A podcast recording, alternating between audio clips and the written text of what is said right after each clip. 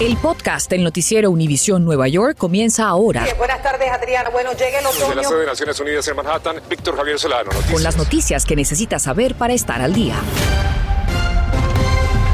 Buenas tardes, les saluda Adriana Vargasino, muchas gracias por acompañarnos y comenzamos el noticiero con una alerta local. A estas horas de la tarde, bomberos siguen investigando un incendio en el Bronx que dejó a una persona sin vida y varios heridos.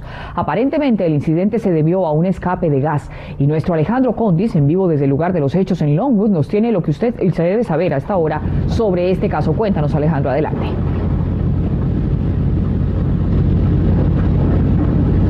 Adriana, devastación es lo único que se respira aquí en este vecindario del Bronx, donde literalmente por una explosión, presuntamente por un escape de gas, allí en el medio iba una, clase, una casa completa y terminó explotando y desapareciendo, completamente reducida a escombros y también esa explosión terminó afectando viviendas que quedan justamente al lado de esto. Pero lamentablemente no solamente destrucción, también una señora de unos 77 años terminó falleciendo. También otro, otras ocho personas terminaron heridas, incluidos tres residentes y también cinco policías que eh, llegaron hasta esta emergencia tratar de ayudar a personas y terminaron con inhalación de humo. Nosotros hablamos con una vecina y vamos a escuchar lo que dijo.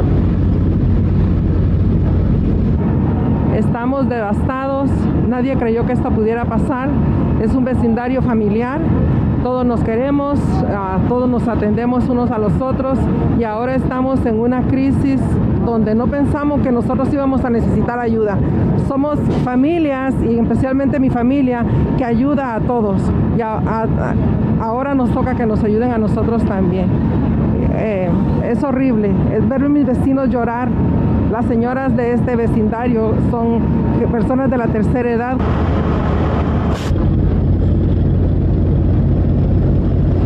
Muchas personas quedaron desplazadas, están en una iglesia que queda justamente detrás de aquí, de esta estructura, y ahí pueden ver cómo ha quedado reducido a escombros prácticamente toda esta casa y las casas que quedaban aledañas. Más de 100 bomberos y también personal de emergencia atendieron a esta emergencia. Y yo soy Alejandro Condis, ahora continúen con más de Noticias Univisión 41.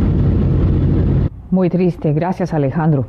Estaremos atentos en solo a las 11. De otro lado, no habrá opción remota para estudiantes de escuelas públicas de la ciudad de Nueva York, solo a excepción de estudiantes que estén enfermos en casa con COVID-19, según anunció el alcalde Eric Adams. Gary Merson nos cuenta todo lo que deben saber los padres ante este anuncio. Our schools are going to remain las autoridades no dejan abierta la posibilidad de clases virtuales ante los temores por el coronavirus y la falsa percepción de que los maestros tendrían la discreción para enseñar por esa vía.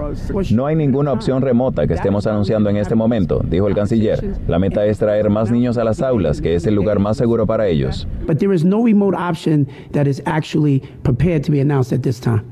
Agregó que desde inicio de año la asistencia ha ido creciendo de forma sostenida, registrando un 62% desde final de año, aumentando a un 65% dos días más tarde y llegando a 75% en las dos primeras semanas.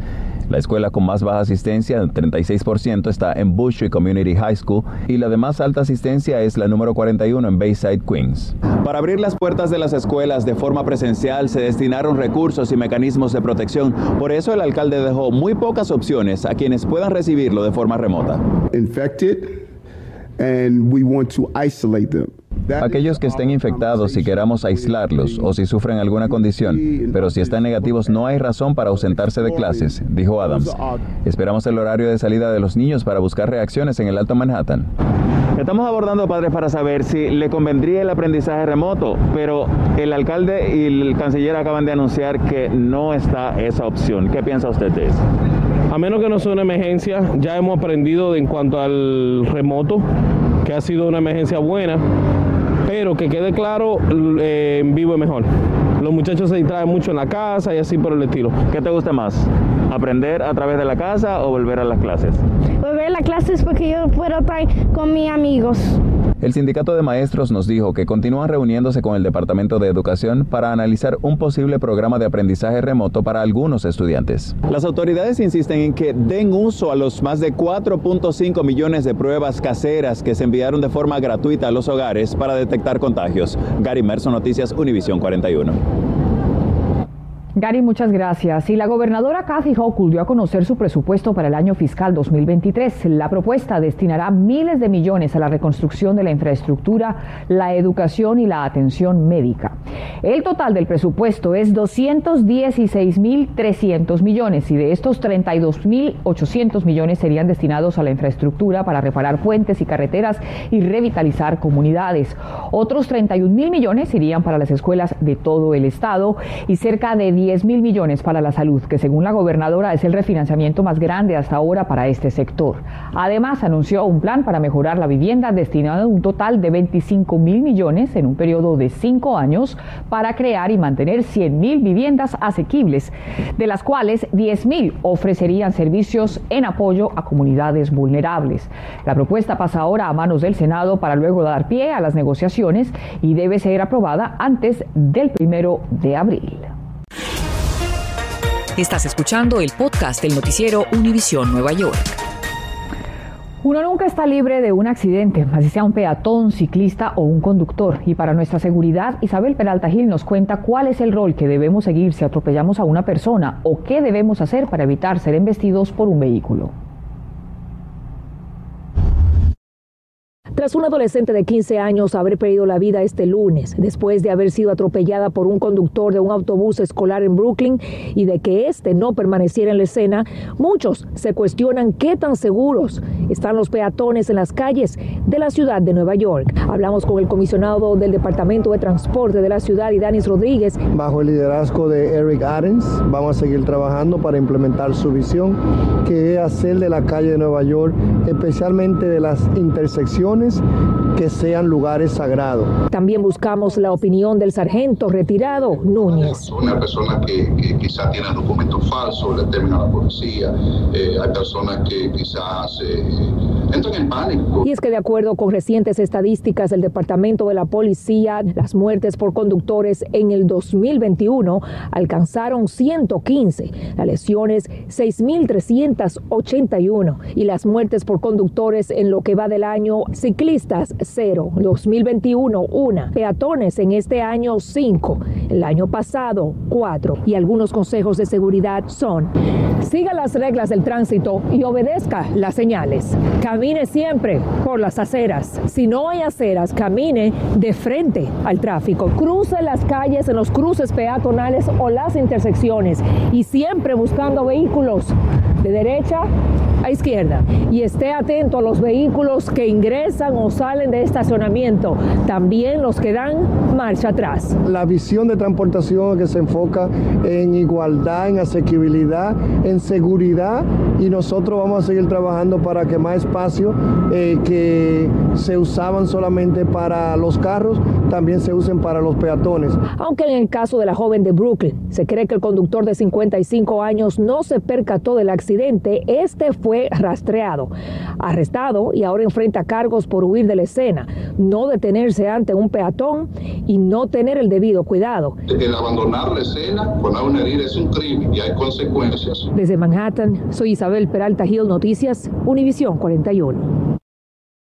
Isabel, muchas gracias. Y la MTA concluye la remodelación de la estación de la calle 170 sobre la avenida Jerome en el Bronx, haciendo este lugar accesible por primera vez para todos sus usuarios. La estación cuenta ahora con tres nuevos elevadores y dos nuevas escaleras. Además, es la número 14 en ser accesible en los últimos 22 meses en la ciudad y la que más rápido trabajó para hacer esto posible en la historia de la MTA. Bueno, y ante el vencimiento de la moratoria de desalojos en Nueva York, miles de familias temen quedarse sin techo. Mientras tanto, líderes locales piden a las cortes suspender casos contra inquilinos sin representante legal. Uno de ellos es la concejal Carmen de la Rosa, quien nos cuenta más de esta medida y cómo buscar esa ayuda que ofrece la ciudad.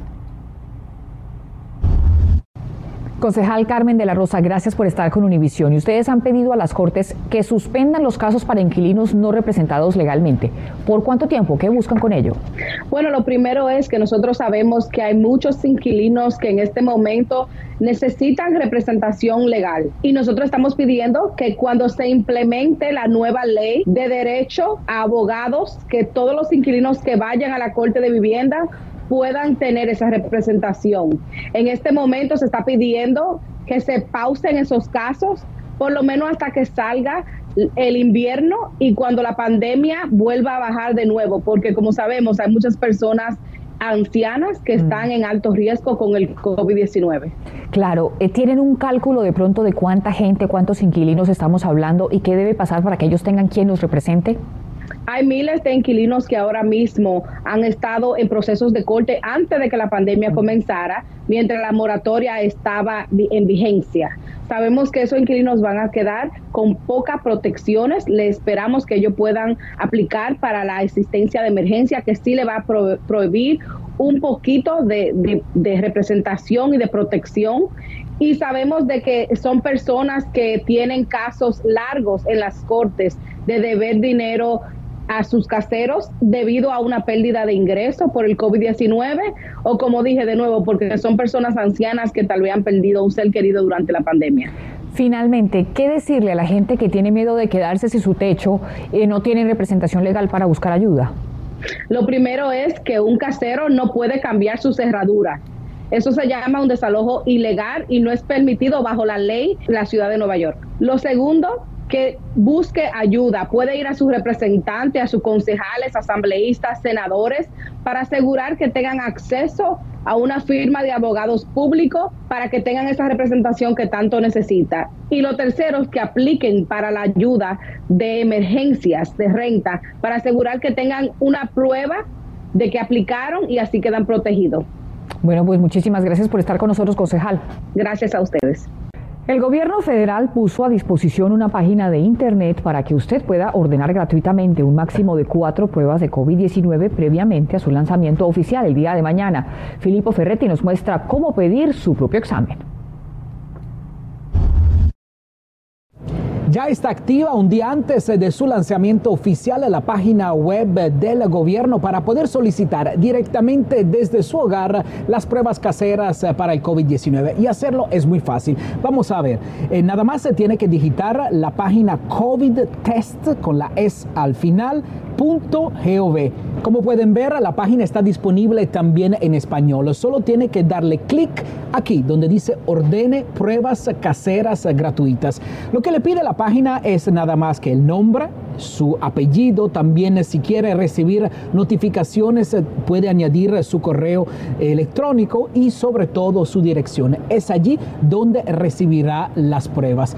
Nada más, aquí tiene que darle clic donde dice pagar ahora y como ven, el total es cero porque estas pruebas no tienen costo. Le recuerdo además que no se necesita un estatus legal en el país, se pueden solicitar cuatro pruebas por cada unidad habitacional y no le estarán pidiendo eh, información de su seguro médico. Así que ya lo sabe, para estar seguro en su casa, para estar seguro de no tener el COVID-19, esta es la forma más fácil y también para poder evitar las largas filas. En New Jersey, Filippo Ferretti, Noticias Univisión 41. Gracias por escuchar el podcast del noticiero Univisión Nueva York. Puedes descubrir otros podcasts de Univisión en la aplicación de Euforia o en univision.com diagonal podcasts.